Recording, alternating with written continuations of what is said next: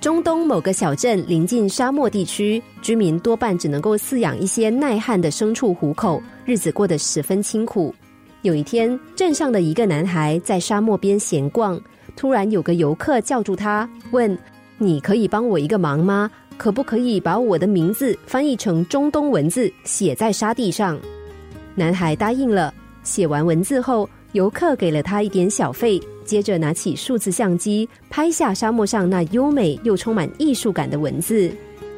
沙漠、文字、数字相机这三个元素让男孩灵机一动。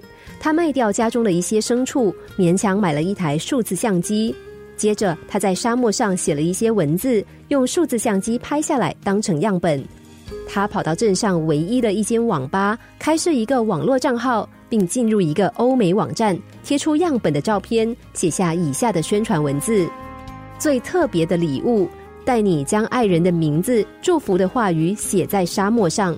一张数字照片，让你在瞬息万变的沙漠中留下永恒。本服务只收两美金。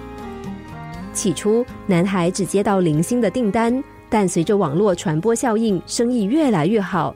他买了更好的相机，买了自己的电脑，后来更发展出周边服务，比如将数字档案制作成实体卡片，搭配富有当地特色的礼物出售，利润越来越高。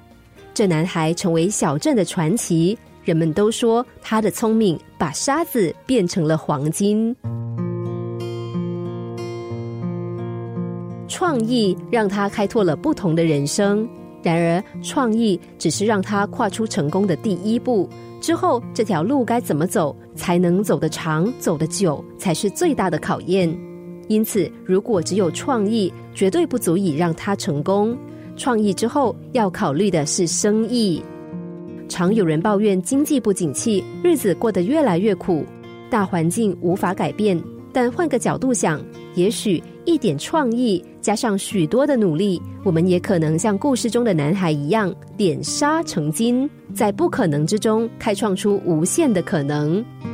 创意就是看见寻常之中的不寻常，创意再加上努力，时常有相乘的效果。能够开创出让人惊艳的新契机，创造出扭转人生的新可能。